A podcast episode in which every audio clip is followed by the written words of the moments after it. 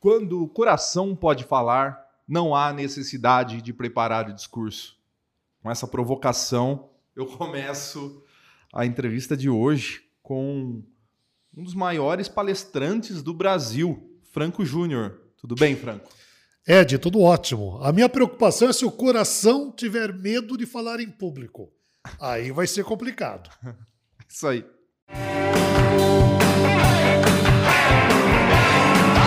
Além dos outdoors.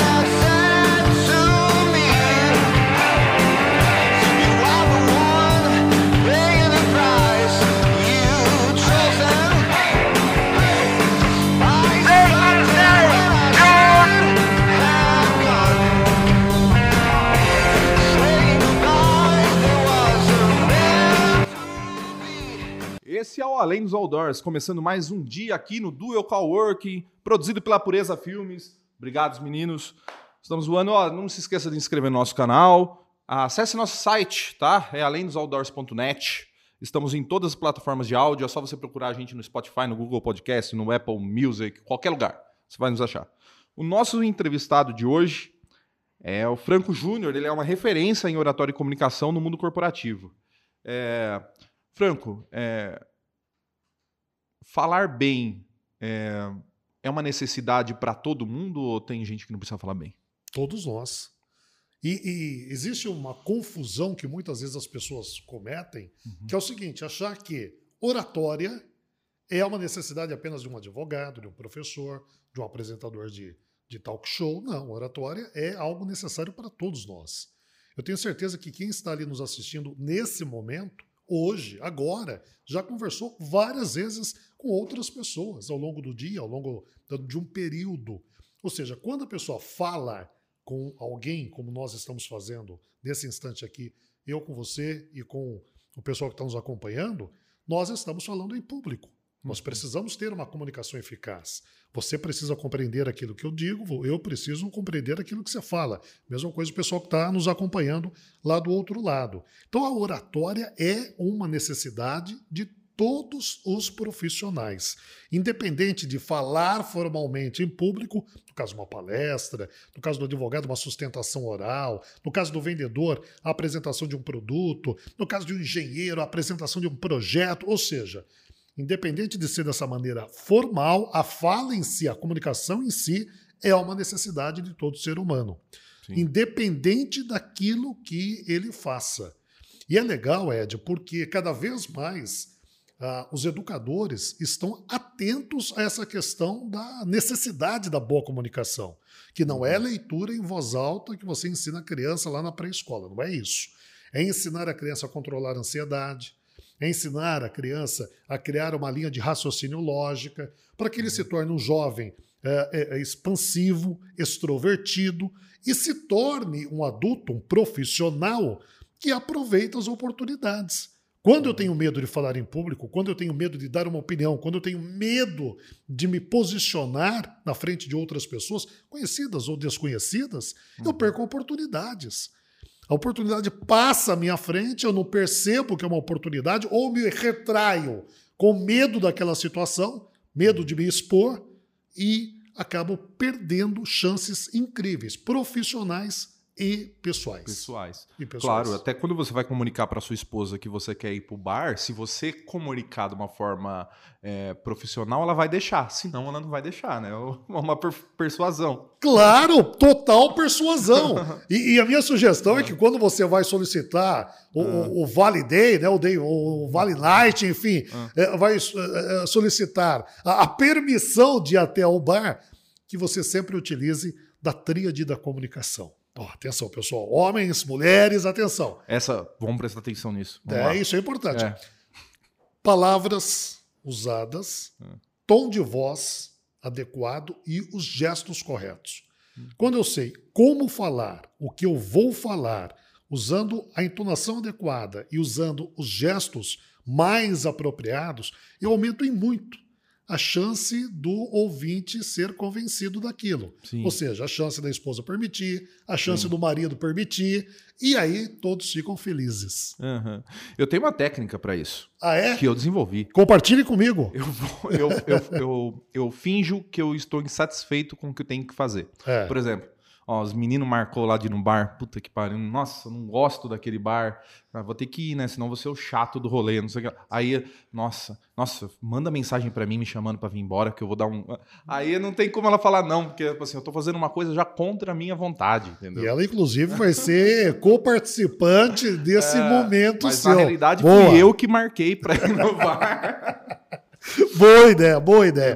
Vou- eu, vou, eu vou anotar aqui já e utilizar na prática.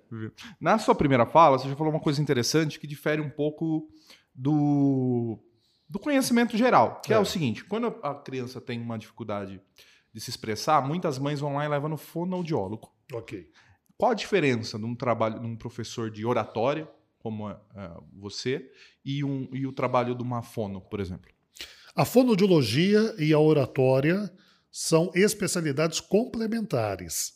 Eu preciso, na oratória, utilizar técnicas fonoaudiológicas para falar de uma maneira correta. Por exemplo, eu fui uma criança que sofreu um trauma na minha infância. Por que eu comecei a trabalhar com comunicação e oratória?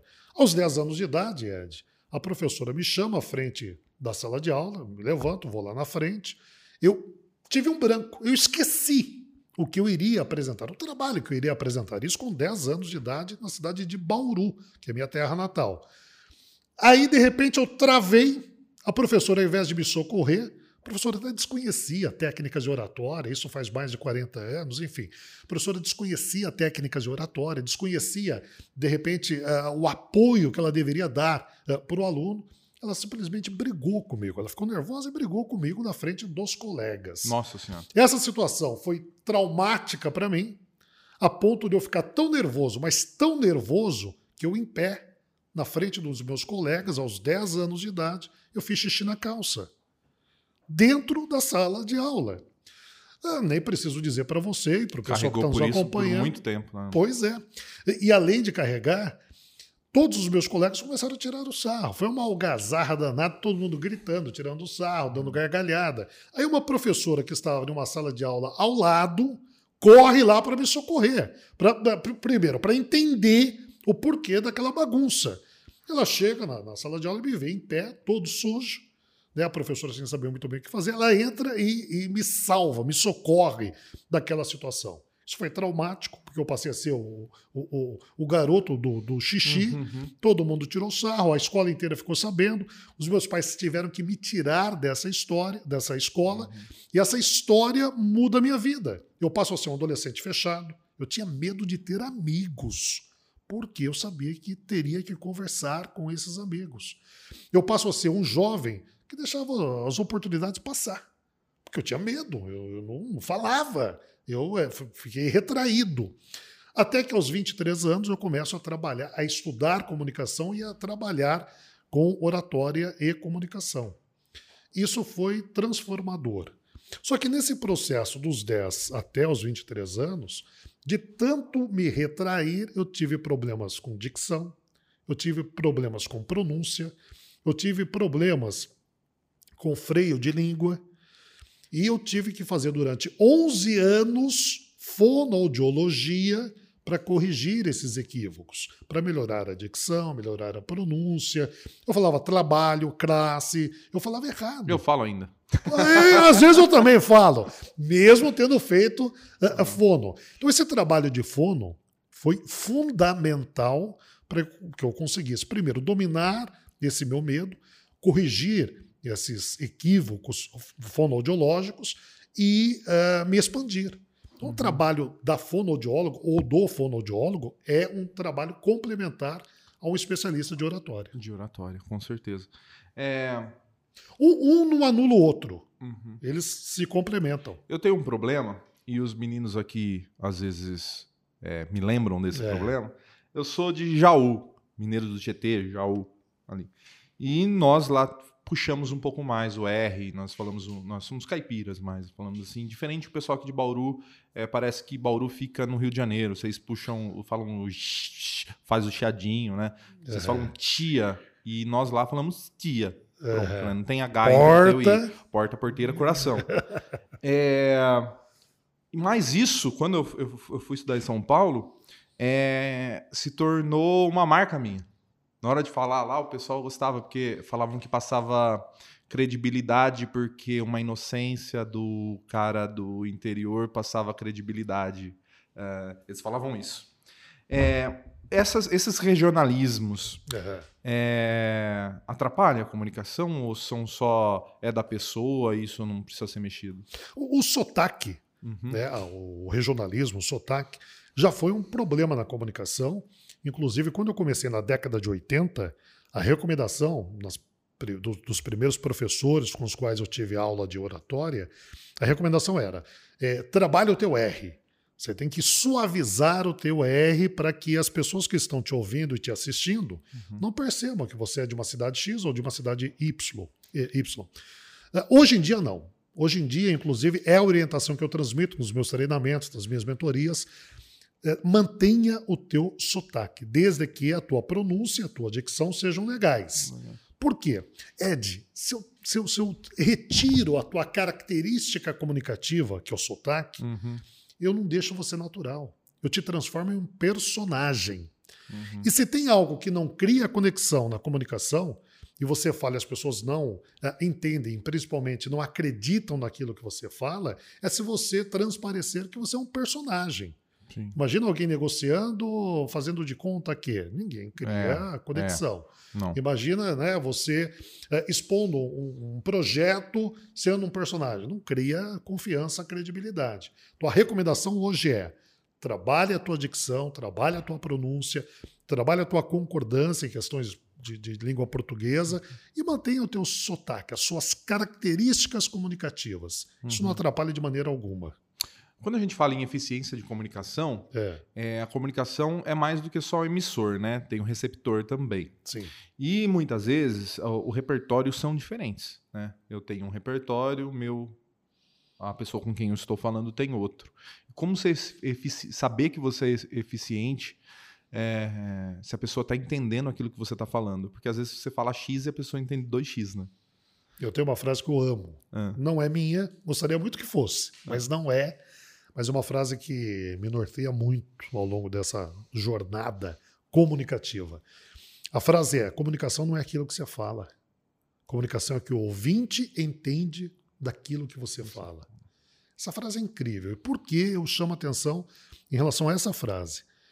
Eu preciso falar de uma maneira que faça sentido para as pessoas que estão me ouvindo. Se aquilo que eu estou falando não fizer sentido para a pessoa que está me ouvindo, eu não crio conexão com ela.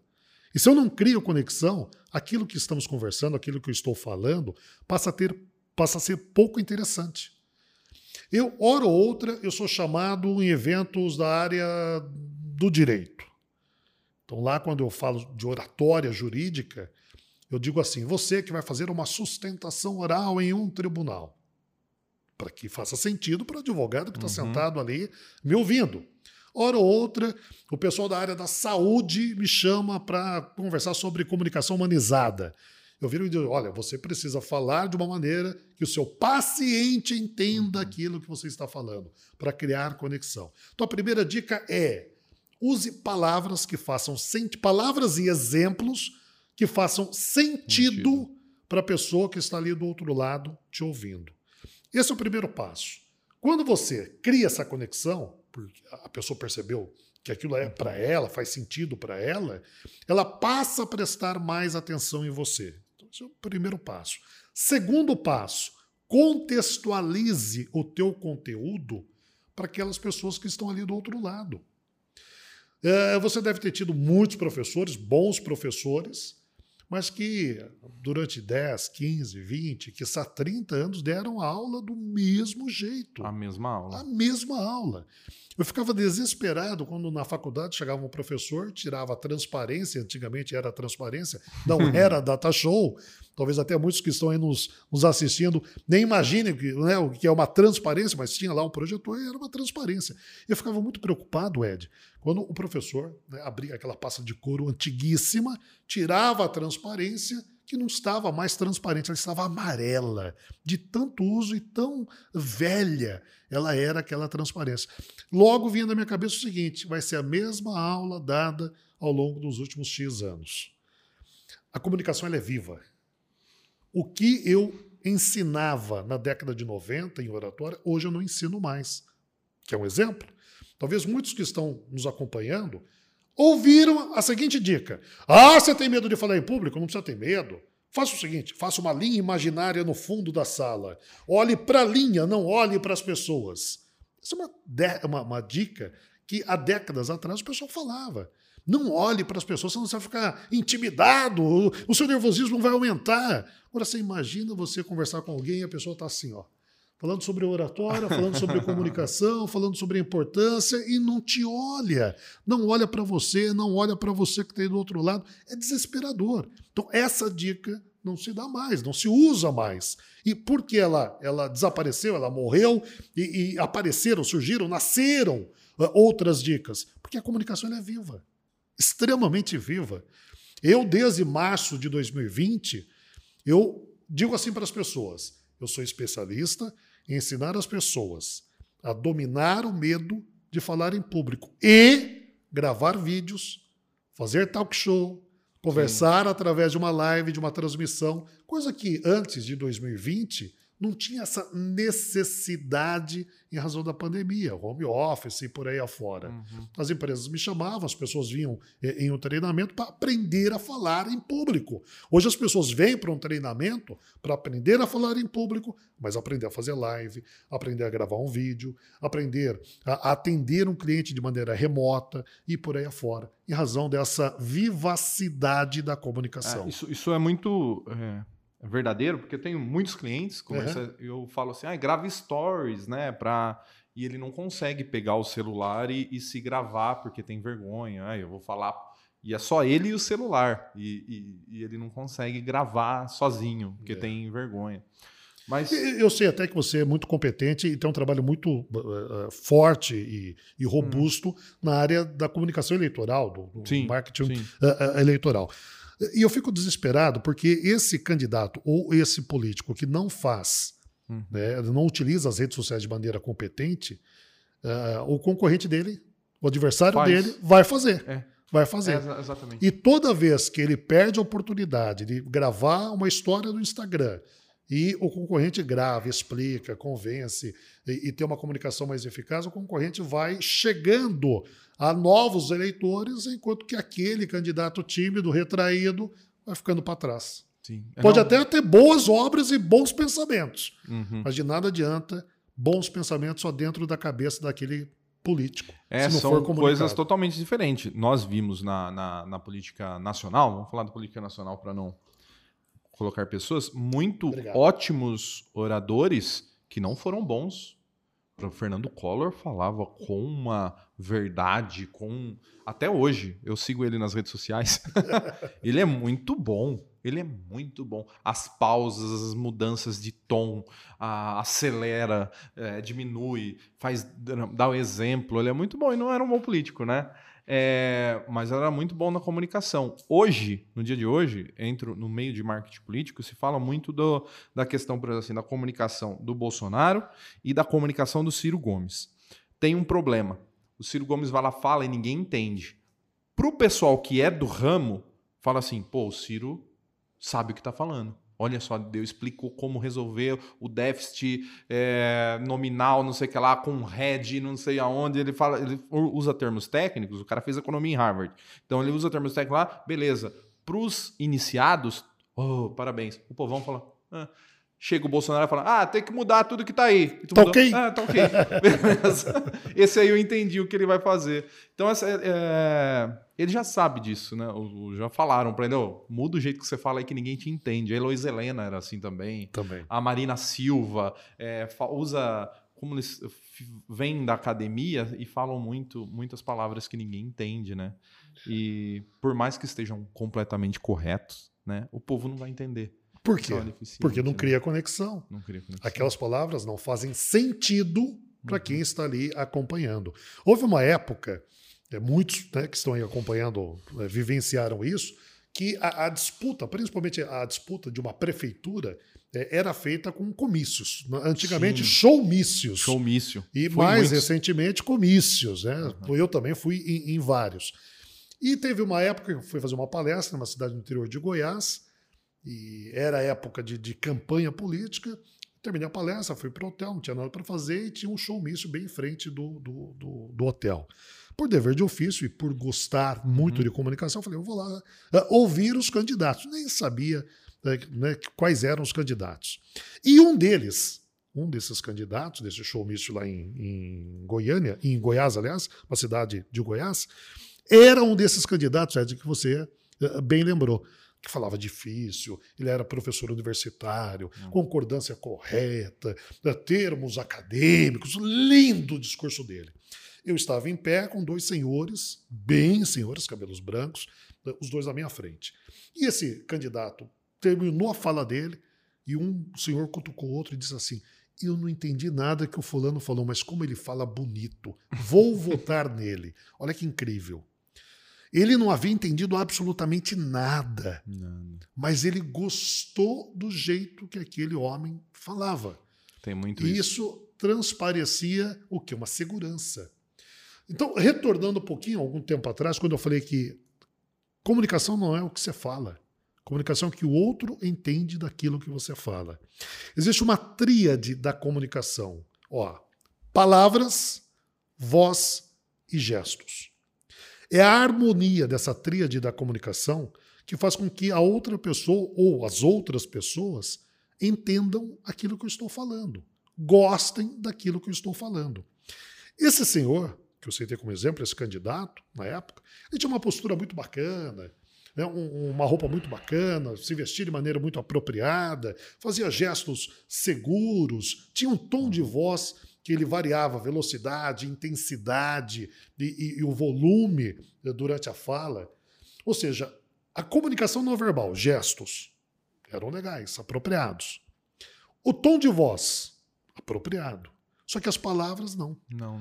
Então ele convencia pela comunicação não verbal, Por outras coisas, né? mas não criava conexão com o eleitor através de palavras. E nós temos muitos candidatos que têm essas características. Tem muitas características. Você acha que é necessário mudar o, o- a maneira de falar, o discurso para as diferentes classes sociais?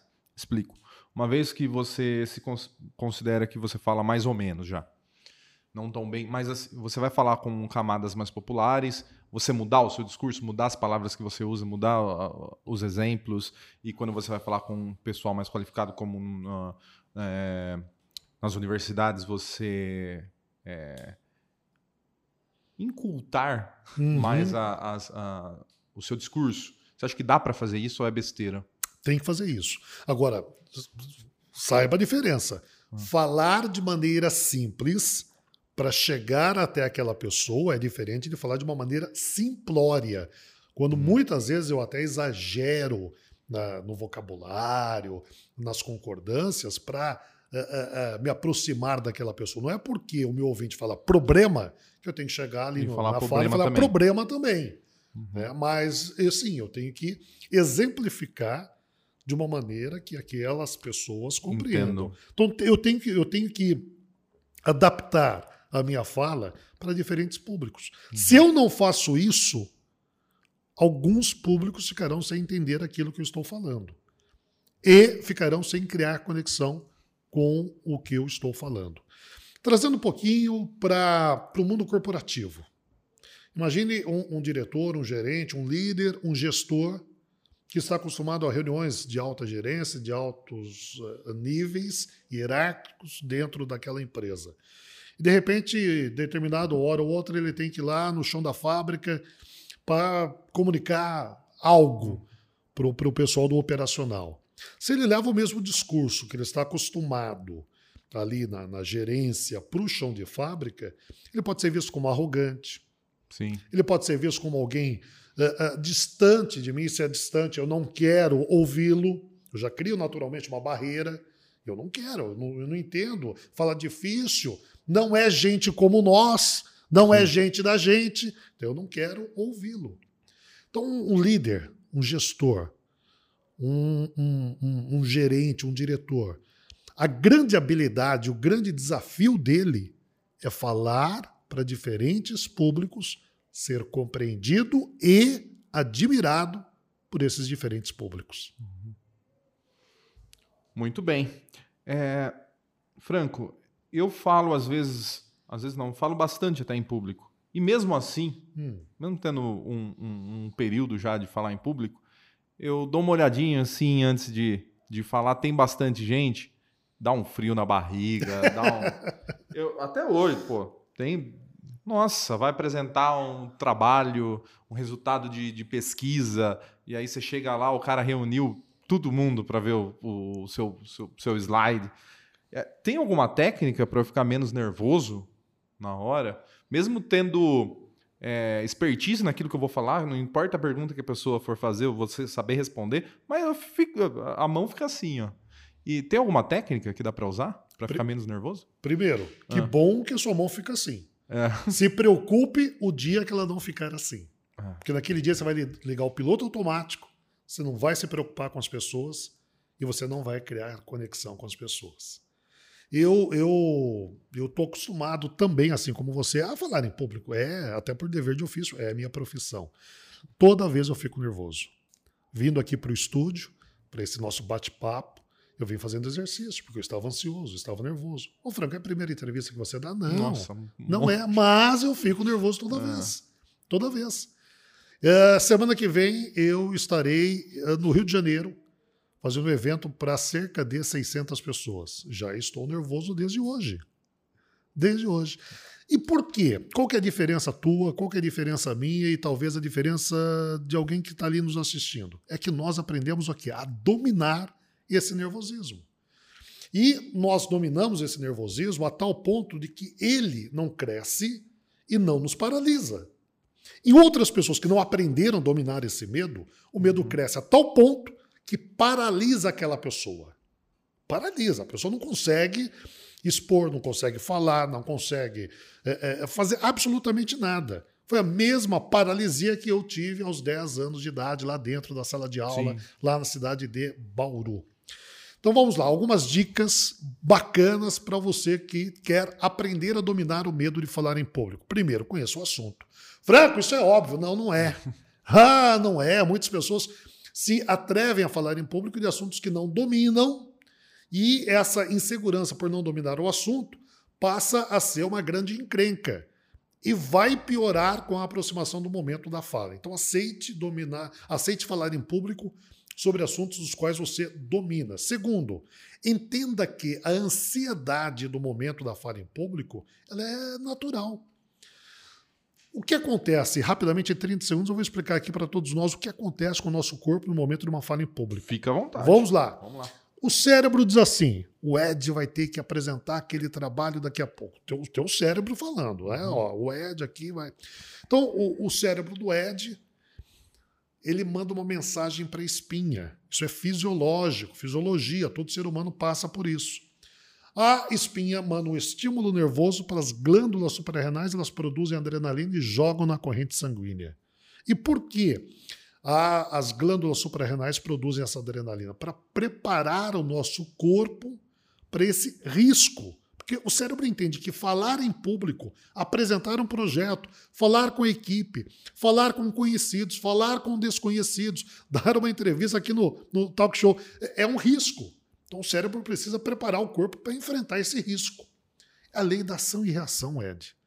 No, no momento de risco, de perigo, o ser humano só tem duas saídas. Ou ele enfrenta o perigo, ou ele foge do perigo. Se a tua vontade naquele momento é enfrentar aquele perigo que a tua cabeça criou, que é falar em público, o cérebro despeja adrenalina nos membros superiores, braços e mãos. Porque talvez eu tenha que me defender daquele perigo. E eu preciso ter agilidade para defesa. Ah, não, Franco, olha, eu- minha vontade é que a- abrisse um buraco ali na sala e eu queria me enfiar dentro do buraco, ou seja, fuga. O cérebro percebe essa vontade de fuga e despeja adrenalina onde? Nas pernas e nos pés. Hum. Para que os vasos sanguíneos se dilatem, eu ganhe agilidade e, ó, saia correndo daquela situação. É por isso, pessoal, que muitas vezes, antes de uma fala em público, as mãos ficam trêmulas, as pernas ficam bambas, suor em excesso, o coração dispara. Tudo isso é excesso de adrenalina percorrendo o corpo. O que eu faço, Franco? Momentos antes de, de apresentar, de falar, de conversar com o diretor, com o chefe, momentos antes de entrar no talk show, momentos antes da situação que está desencadeando aquele estresse, você, ó, olha aqui, ó, presta atenção, você coloca uma mão contra a outra aqui na altura do peito. Aperta com força uma mão contra a outra, para, respira fundo, oxigênio no cérebro, faz de novo esse exercício, ó, para, respira fundo, oxigênio no cérebro. Faz isso cinco, seis vezes, esse exercício. E vá respirando entre eles. Esse exercício é uma ancoragem. Ele faz com que o excesso de adrenalina que está percorrendo o meu corpo venha para as pra mãos. cá. Exatamente. Se concentre nas mãos. Depois que eu concentrei esse excesso de adrenalina nas minhas mãos, eu tenho que dissipar essa adrenalina. Fazendo o quê? Abrindo e fechando. Obviamente, de maneira discreta, né? não aqui. Pensou o Ed me entrevistando e eu aqui assim, ó. É você que tem assim, você, aquele cara lá é louco, é maluco. Né? Na frente do cliente, pior ainda. Faça de maneira escondida, de maneira reservada. Sim. Eu dissipei a adrenalina. Eu reduzi o nível de adrenalina na minha corrente sanguínea. Com menos adrenalina na minha corrente sanguínea, as pernas não tremem, as mãos não tremem, o coração não dispara, a boca não fica seca. E acontece algo que é mágico, Ed. Essa adrenalina que está percorrendo todo o nosso corpo, se ela para nesta região aqui, ó, ela vai provocar a interrupção de milésimos de segundo na linha de raciocínio. Sabe o que é isso? Aquele esquecimento. Hum. Nossa, eu sabia tudo, estudei tanto, esqueci. Uh, esqueci de falar aquilo que era tão importante. Ah, isso acontece projeto. muito comigo. Pois é. Por quê? Porque a adrenalina parou aqui. Se você fizer esse exercício antes da fala, você reduz a adrenalina e parte para a fala, parte para a apresentação, parte para aquele momento de maneira muito mais apropriada. Vai desaparecer o medo? Não. Você vai dominar este medo. Você vai controlar este medo. A tal ponto que você reduz tanto a adrenalina que você se sente tão bem, tão tranquilo, que até parece que você venceu o medo de falar em público. Não se vence o medo de falar em público. Ele é controlado. Ele é controlado. Então, essa, resumindo, essa é a diferença de uma pessoa que, mesmo com medo, controla es- esse nervosismo e fala em público, encanta, convence, consegue uma persuasão. A diferença para aquela outra pessoa que não conhece essa técnica, não assistiu o talk show aqui com o Ed comigo, não ficou sabendo da técnica e vai falar em público. O medo vai aparecer, o medo vai começar a tomar conta dele e vai chegar uma hora que vai paralisar as ações. Eu sinto isso, você sente isso e os mais experientes comunicadores também sentem isso. Eu estava dia desses em Belo Horizonte, fazendo um congresso, estava no lobby do hotel, um congresso para a FENAI Caixa. Estou falando aqui porque está lá no site, tem depoimento, enfim, é algo público. E eu estava no lobby do hotel, onde ocorreria o evento, tomando um café. Eu abriria o evento, como abri, e talvez vocês conheçam, o professor Mário Sérgio Cortella fecharia o evento com a palestra dele. E o Cortella chega no hotel, nos cumprimentamos, ô professor, mais uma vez, que alegria dividir palco com o senhor, tal, tal. Conversamos, tomamos um café, e de repente ele falou, Franco, eu vou subir, que eu vou me tranquilizar que está chegando a hora da palestra. Falei, ah, professor, é brincadeira, o senhor é professor há 40 anos, palestrante, um dos mais chamados do Brasil e ainda fica ansioso toda vez, com aquela voz de É, caipira é. de Londrina, Sim. toda vez. Então, né, até os mais experientes comunicadores sentem esse frio na barriga na hora de falar em público. É bom saber isso. É bom saber disso. Se preocupe, se preocupe o dia que, que você não tiver esse frio. Porque aí você liga o piloto automático e é aquele dia que nada dá certo. Professor, é, mas é bom é, se comunicar sem sufoco. Sem sufoco, completamente sem sufoco. Esse livro aqui é do Franco Júnior, se chama Sem Sufoco, Comunicação e Persuasão em Vendas, alcançando grandes transformações com o poder da fala. O que, que traz esse, esse, esse livro, professor? Eu dei uma folhada nele já. Uhum. É, E eu vi que tem muitos, muitas ilustrações de exercícios de, de como formar o discurso e como ajustar a, a persuasão e, e é bem é, é, é, tá bem ensinando mesmo, né? Não é só uma teoria, tá? Aqui na prática, né? Usar a- ca- todos os, os artifícios que você pode usar para ser persuasivo e e fazer uma venda. É isso o livro? Exatamente isso, Ed. Esse foi um presente, e eu vou explicar o porquê que eu considero que foi um presente, mas esse foi um presente que eu ganhei. É um dos eh, poucos títulos que existem em língua portuguesa que une duas necessidades básicas de todo ser humano: comunicação e vendas. Falei que eu não sou vendedor, todos nós somos. Somos vendedores. Todos nós somos. Todo mundo é vendedor. Eu e o Ed estamos aqui te vendendo um ponto de vista. Te vendendo, mas eu não paguei nada. Franco, eu estou aqui assistindo nos canais aqui da plataforma, não paguei nada por isso. A vontade minha de te inspirar para te chamar a atenção do quão importante é a comunicação é uma forma de venda. Venda. É uma forma Você de que está procurando uma namorada, você se vende, Se né? Vende. a vende. sua imagem, tem que formar. Você é um médico, você vende o seu serviço, advogado vende o seu serviço. É. Todo mundo vende Todo alguma mundo. coisa. Se você vai receber por essa venda ou não, são outros 500. Sim. Mas é uma venda. É uma venda. Então, um dos poucos títulos que existe na língua portuguesa que une vendas e comunicação. Eu estava participando de um congresso e um dos maiores especialistas em vendas da atualidade no país, chamado César Frazão, ele também iria palestrar neste mesmo evento. Eu subi, fiz a minha palestra. Aliás, o César Frazão subiu, fez a palestra dele, e depois eu subi e fiz a minha palestra. E as dicas que ele, que ele compartilhou na palestra dele, eu as utilizei como argumento para ensinar um pouco de oratória em cima daquela dica de venda. Eu desço do palco, Ed, e o, o, o Frazão me chama e diz assim: Franco, você percebeu que os nossos assuntos são complementares? Eu falei, Frazão, você tem toda a razão. Exatamente isso. E acabou o assunto ali. César Frazão, além de um palestrante muito competente, ele é um escritor muito famoso. Ele já havia escrito 19 livros. Desses 19 livros, 13, 13 são best-seller. Ele é autor de um dos livros mais vendidos uh, de vendas do país, é A Magia da Venda, é, O Show de Vendas, são vários títulos que ele, ele, ele já Uhum. né, escreveu. Muito respeitado no segmento de vendas e no segmento literário brasileiro. Aí no dia seguinte, eu lá no hotel, me preparando para ir embora, pegar o voo e voltar para a minha terra, ele chega no café da manhã, todo desbaforido, diz assim: Franco, que bom que você não foi embora ainda. Eu tenho um convite para te fazer. E eu imaginei que o convite que ele iria me fazer naquela oportunidade era para uma palestra. Ele senta na mesa e diz assim: Franco, estive refletindo a noite toda e eu vou escrever meu vigésimo livro, ele vai ser marcante. Eu falei: Eu sei, eu acompanho a tua carreira literária. Eu quero te chamar para escrever esse vigésimo livro comigo. Ed, minha perna tremeu, minha boca secou, meu coração disparou. E foi aí que nasceu o Sem Sufoco. É o vigésimo livro do César, o primeiro livro meu, e aí está a explicação do presente que eu ganhei. Escrever o meu primeiro livro em parceria com alguém que é muito respeitado no mundo literário. E dessa parceria nasce o Sem Sufoco. A Alta Books ficou sabendo desse projeto, uma grande uh, editora internacional, e uh, quis que nós editássemos esse livro pela, uh, por eles, né, pela Alta Books. É um livro que você vai perceber que ao final de cada capítulo ele tem um resumo do capítulo.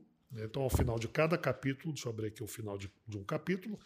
Ao final de cada capítulo tem um resumo. Para aquela aqui. câmera lá. Então vamos lá. Ao final de cada, ao final de cada capítulo tem um resumo do capítulo, tem um mapa mental do capítulo e aqui nasce a questão da comunicação viva. Eu agora há pouco conversei com o Ed e com vocês. A comunicação é sempre viva. E por que eu digo isso? Existe um QR Code aqui ao final do mapa mental. Todo capítulo tem um QR Code. Todo capítulo. Nesse QR Code, você pega o teu celular e aponta para esse QR Code. Aqui existe um vídeo complementar com o conteúdo daquele capítulo que a pessoa acabou de ler. Que legal, multimídia, um vídeo multi, Multi- um, um livro multimídia. O livro, eu, eu e o Frazão só poderemos uh, mexê-lo, né, ou mexer nele, uh, na próxima edição. O vídeo não. O vídeo uh, nós trocamos é. conforme a necessidade, conforme Isso. o interesse do, do, do, leitor. Muito legal. É muito bacana. Muito então é um bacana. presente que eu ganhei e que eu estou aqui gentilmente, de coração muito alegre, te oferecendo. Esse é teu, é um Opa! presente que eu fiz muito questão de, de, de, trazer. É, muito legal. Vou devorá-lo rapidamente. Que bom, fico feliz. É, eu brinquei no, no, no, começo do programa falando é. que quando falar de coração não há necessidade de preparar o discurso. Por outro lado, é, geralmente eu levo umas três semanas para preparar um discurso de improviso. Antes, deixa eu só registrar. Quando eu falei com o Franco Júnior pelo Instagram para ele vir aqui, eu falei, ó, eu escrevo um roteiro, porque eu, eu preciso de, um, de uma muleta. Não, ele falou assim: não, não precisa de roteiro, vamos lá e vamos falar essa vontade. Eu falei: não. Bater papo. Eu vou escrever um roteiro, porque eu sempre escrevo um roteiro. Todas as entrevistas que vocês viram no Além dos Outdoors até agora, eu tinha um papelzinho desse aqui na minha frente que eu escrevia antes, entendeu? E preparei um, um, um discurso antes. Porque eu aprendi lá atrás, assim, sempre prepare o discurso. É importante preparar? Por exemplo, vendas. É, é, é importante escrever um roteirinho de vendas? Mesmo que, ah, mas cada situação é uma situação. Mas você saber ali mais ou menos o que, que tem que, como inicia, como. É importante isso? É fundamental. É fundamental. Agora se diz assim: eu não preparei ou uhum. é, eu não fiz um roteiro. Claro que você fez. Eu tenho certeza que em algum momento, ou de hoje, ou de ontem, ou dos dias que antecederam esse nosso bate-papo, em algum momento, você foi dar uma lida sobre a minha trajetória, Uhum. Em algum momento você parou e começou a refletir quais seriam os assuntos pertinentes a esse nosso bate-papo. Talvez você não tenha feito o roteiro escrito, mas o roteiro mental certamente você fez. Uhum. E o roteiro mental ou o roteiro escrito é fundamental para que a comunicação seja congruente, persuasiva e convincente. Sempre pensem em um roteiro. Algumas pessoas têm a necessidade de escrever aquele roteiro. Com o passar do tempo, e como eu acompanho a, a, carreira do Ed e, e, a história dele, eu sei que ele é, é, tem essa habilidade, já trabalha com comunicação um bocado de tempo. Assisto esse talk show assisti o Padre Beto aqui, assisti o querido Cafeu aqui, enfim, já assisti várias pessoas, ou seja, eu vi várias entrevistas aqui do Talk Show, então eu sei que você tem essa experiência e que você, se você não fizesse o roteiro escrito, você o faria mentalmente, Obrigado, elaborando mas, os assuntos. Mas eu fiz escrito, tá? Foi, ela fez escrito também. Mas a, a, aí voltando à tua pergunta, uhum. o roteiro é fundamental. Tem que ter. Se eu não monto um roteiro, mesmo que seja mental, eu saio de um lugar qualquer e chego num lugar que não faz sentido. Toda comunicação tem o ponto A e o ponto B. O ponto A é o assunto quando ele nasce. Quando nós iniciamos lá atrás, há cerca de uma hora, esse nosso bate-papo, nós tínhamos uma ideia, que seria um bate-papo sobre comunicação, oratória. Uhum. Qual é o ponto B desse bate-papo? Eu tenho meu ponto B. Quando você se despedir, eu sei que você fará daqui a pouco, eu quero muito que você que está aí do outro lado esteja nesse ponto B. E qual é esse ponto B que eu pensei? Ao final dessa nossa conversa, eu quero que você que está nos assistindo, no mínimo, esteja inspirado e percebendo o quão importante é a comunicação em nossas vidas. E não só para esse ou para aquele profissional, para todos nós. Eu não sei o que você faz, mas eu sei que se você faz de maneira competente, do ponto de vista de comunicação, aquilo que você faz, você fará melhor ainda. E quanto mais você estudar a comunicação, melhores serão os teus resultados. Com certeza. É. Ah, mas eu estudo muito teoricamente aquilo que eu faço. Habilidade, o conhecimento teórico não tem valor se ele ficar só dentro da nossa cabeça. O seu conhecimento teórico, ele só vale alguma coisa se ele for comunicado para a tua equipe, para o teu cliente, para a tua família, para as pessoas que te rodeiam. É aí que se cria valor por aquilo que nós sabemos. Eu conheço sobre oratória, mas esse conhecimento que eu tenho não vai ter valor algum se eu não puder te ajudar a melhorar a sua comunicação. Então, Exatamente. Então, esse é o ponto B. Então, quando o Ed se despedir de mim, eu quero que você termine de assistir esse nosso bate-papo e diga assim: puxa vida, isso que o Franco e o Ed disseram me faz sentido. Isso que o Ed e o Franco uh, compartilharam É, Eu quero saber mais sobre isso. E é a hora que eu te convido para você saber mais sobre isso. Conhecer as minhas redes sociais, todas elas têm o mesmo nome. E essa é uma dica que, do ponto de vista de comunicação, eu te dou. Se você tem rede social A, rede social B, rede social C, rede social, coloque todos o mesmo nome. E todas as minhas redes, Franco Júnior Palestrante, Franco Júnior Palestrante, Franco Júnior Palestrante. Então você vai entrar nas minhas redes sociais, vai querer saber um pouco mais sobre oratória, vai querer saber um pouco mais de dicas, de técnicas. Talvez você me mande um direct lá no, no Instagram, uma mensagem pelo, pelo Facebook, faça um comentário nos vídeos do, do YouTube, faça um comentário aqui desse vídeo no canal oficial do Talk Show. Ah, Ou seja, esse é o meu ponto B. Se eu não tivesse esse ponto B, eu passaria esse tempo aqui junto com o Ed, tendo uma conversa gostosa, mas chegaria no final, você- viraria para ele e falar assim: pô, legal, assisti aqui esse tempo os dois, e aí? E aí? Agora não. Agora você está sabendo como dissipar adrenalina, você está sabendo a técnica da tríade da comunicação, que as pessoas te entendem não só por aquilo que você fala, mas o jeito que você fala, aquilo que você fala. Você está sabendo sobre a importância de um roteiro. Ou seja, todos os passos de uma boa comunicação, de uma Bom. boa fala. Com certeza.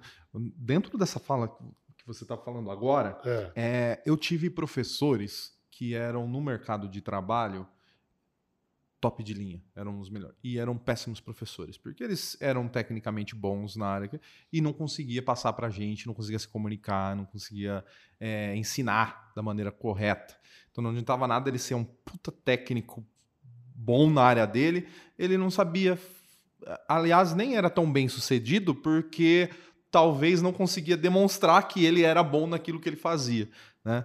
É, E agora, vou fazer uma pergunta bem específica, assim. Qual a diferença de um vendedor bem sucedido, cara que vende pra caramba, pro vendedor que às vezes tem até a, a, a mesma possibilidade do outro e não consegue é, desenvolver o trabalho dele, não consegue vender. Assim, o médico que atende é, 300 pacientes por semana e o médico do lado que tenha, fez a mesma faculdade, tem o mesmo conhecimento, é tão bom quanto e atende só 100. Duas diferenças. Ah. Primeira, a comunicação. Segunda, o tempo que esse profissional que ainda não chegou a bons resultados, o tempo que ele dispensou estudando aquilo que ele faz. Você citou o exemplo do médico. O médico ele faz cinco anos de faculdade, dois anos de residência e depois continua estudando, fazendo uma Uhum. pós, um mestrado e um doutorado. E o vendedor, se ele tiver que sentar para assistir um congresso de seis horas, ele reclama. Reclama. Ele reclama. Quer dizer, todo profissional, você é formado, eu sou formado, você que está nos assistindo, você é formado, você ficou mais de mil horas aprendendo aquilo que você faz. Algumas profissões ficaram mais do que 8 mil Nossa. horas aprendendo aquilo que, que faz. E o vendedor, se tiver que ler um livro, assistir um talk show de técnicas de venda, ir num congresso de seis horas, ele está reclamando. Esse que tem resultado, que bate metas, que vende, que é admirado, que logo, logo ele vai ter a o próprio negócio dele, de tão bom vendedor que ele é, esse é um vendedor que senta para assistir um talk show e não reclama, assiste até o final. Esse é um vendedor que toda vez que ele tem que participar de um congresso, ele vai com alegria, ele vai anotar, ele vai assimilar, ele vai colocar em prática, ele vai testar, ele vai voltar, ele vai recuar, vai tentar de novo. Ou seja, a diferença é a habilidade da comunicação, que é uma habilidade, não é um dom.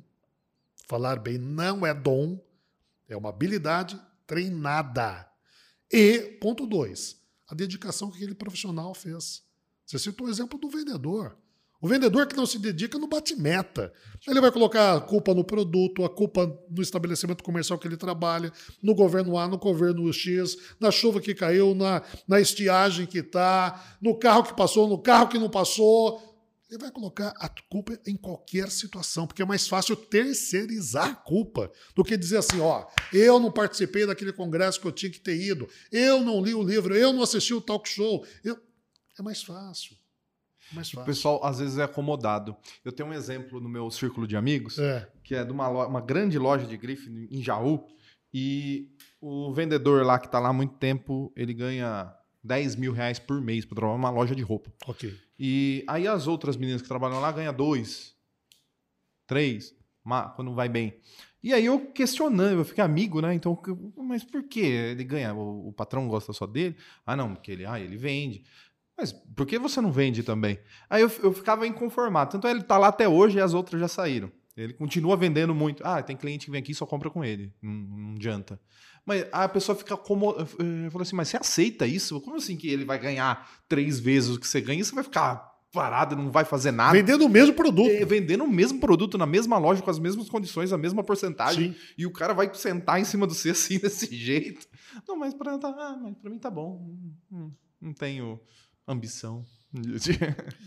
Tá pronta para morrer. tá pronto pra Tá morrer. pronta para morrer. Quando eu falo isso, a pessoa se assusta. Mas é. Se você não tem ambição, meu amigo, se você não tem ambição, minha amiga, É. você vai fazer o quê? É, é, hoje eu acordei vibrando, porque eu vim aqui bater papo com o Ed. E tá gostoso. Espero que você esteja gostando aí também do outro lado. É vibrar, é gostar daquilo que faz. Se não vibrar com aquilo que faz, você tá, olha, pronto para partir dessa para uma melhor ou pior, não sei. Franco, você já Diga. falou sobre as suas redes sociais, né? Tudo Franco Júnior Palestrante. Essa é a Tá dica. aqui o livro. Aí eu, ouço, aí eu ouço alguém dizer assim, mas ah, Franco, o meu nome já tem lá registro na rede Y, aí Ah. não dá, não dá tempo. Aí a dica é o seguinte, presta atenção, ó. Você acrescenta a palavra oficial na frente do seu nome. Imagina que você se chama Maria José. Ah, já está registrado Maria Sim. José, não posso, o Instagram não deixa, o Facebook não deixa. Acrescenta oficial na frente, Maria José Oficial. Ainda fica charmoso. É verdade, verdade. Aí fica as, as redes únicas, né? Únicas. É, tá aqui o livro do, do Franco, em parceria com o César Frazão. Né? Fantástico. Conhecido Frazão. nome, conhecido nome do, do O mercado. prefácio é do Janguier Diniz. O Janguier Hum. Diniz, ele é, é um dos bilionários brasileiros, duas vezes capa da Forbes. Ele é o diretor-presidente do Instituto Ser Educacional, é a maior rede de faculdades do país.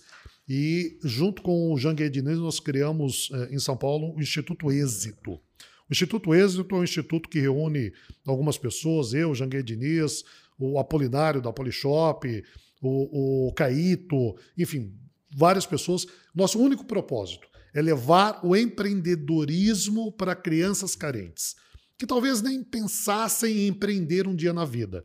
Hoje nós já atendemos cerca de 800 mil crianças do Brasil, levando conteúdo empreendedor a essas pessoas. Então, o Janguier Diniz fez o prefácio do, do livro, Ah, e o pós, é, e o pós-fácil, quem fez é alguém que eu tenho um respeito enorme, meu querido amigo É. Geraldo Rufino, da, da JR Diesel. É um, um- um- alguém que morou na favela durante toda a infância e Uhum. hoje é alguém muito bem sucedido, graças à força de vontade. Né? Essa vontade, essa ambição positiva, boa, que o Ed citou há instantes atrás. Que legal, Franco. Quero agradecer.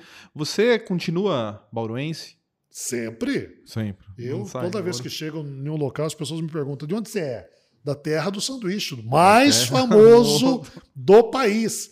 Que você que é jauense talvez tenha já comido muito sanduíche Bauru lá em Jaú, que vai Filé. mortadela, que vai presunto, menos o queijo derretido, o picles Essa- e o, o, O rosbife. rosbife. É, lá em, em, em Jaú, diferente de São Paulo, em São Paulo eles chamam de Bauru é, to- presunto, queijo e tomate, né? Tomate, exato. É, aí sem tomate é misto. É, Esse tomate é misto, né? Viu? Mas eu falo com orgulho, Mas filho. aqui o Bauru, lá em Jaú, em Mineiros, É. é o sanduíche que é de carne. Por exemplo, assim, pão francês, carne de boi ou de porco Alcatra, ou de qualquer frango. coisa. E queijo, presunto, tomate, assim, é qualquer coisa que vai ao filé e não o hambúrguer moído, é Bauru. O Bauru é. é. quando vai a carne pra nós lá. Ah, se você está aí nos assistindo, você não é aqui da região. Eu sei que a audiência é grande, de pessoas de Sim. outras regiões do, do país. Você tem que ter essa experiência gastronômica na tua vida. Eu não sei quando você vai ter, mas tenha. O, o, o Bauru, ó, salivei aqui. O, o Bauru vai queijo derretido, picles, rosbife. É completamente diferente. Diferente por aí. Diferente. Muito legal. Sou bauruense de paixão, de coração.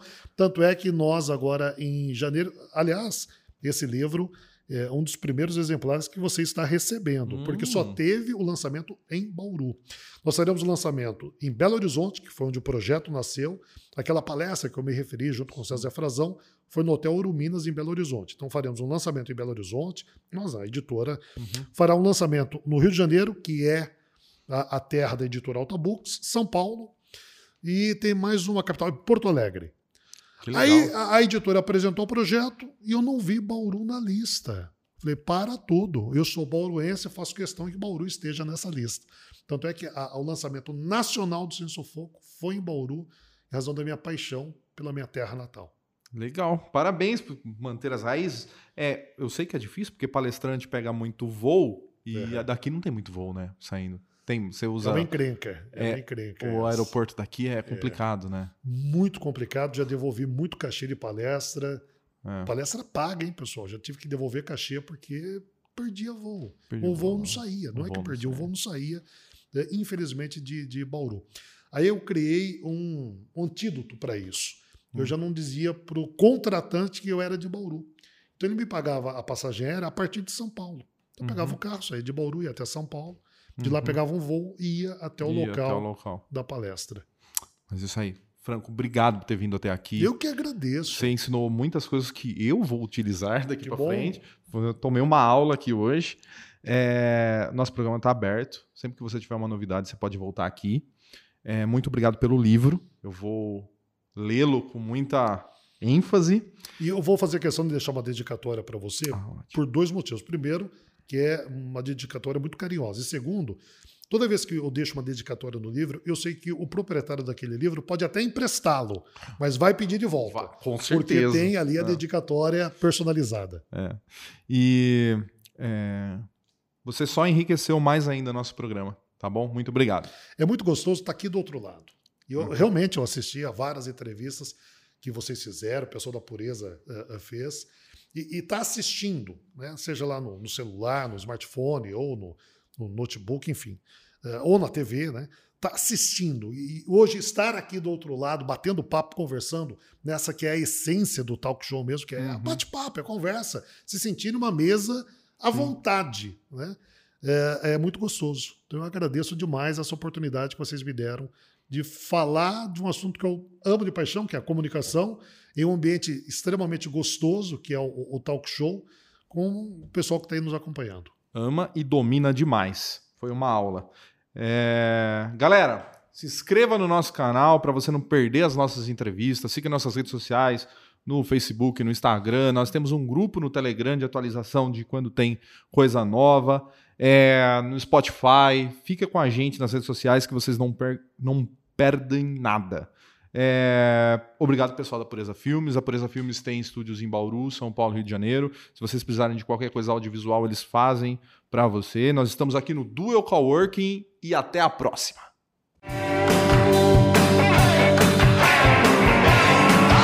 Além dos outdoors.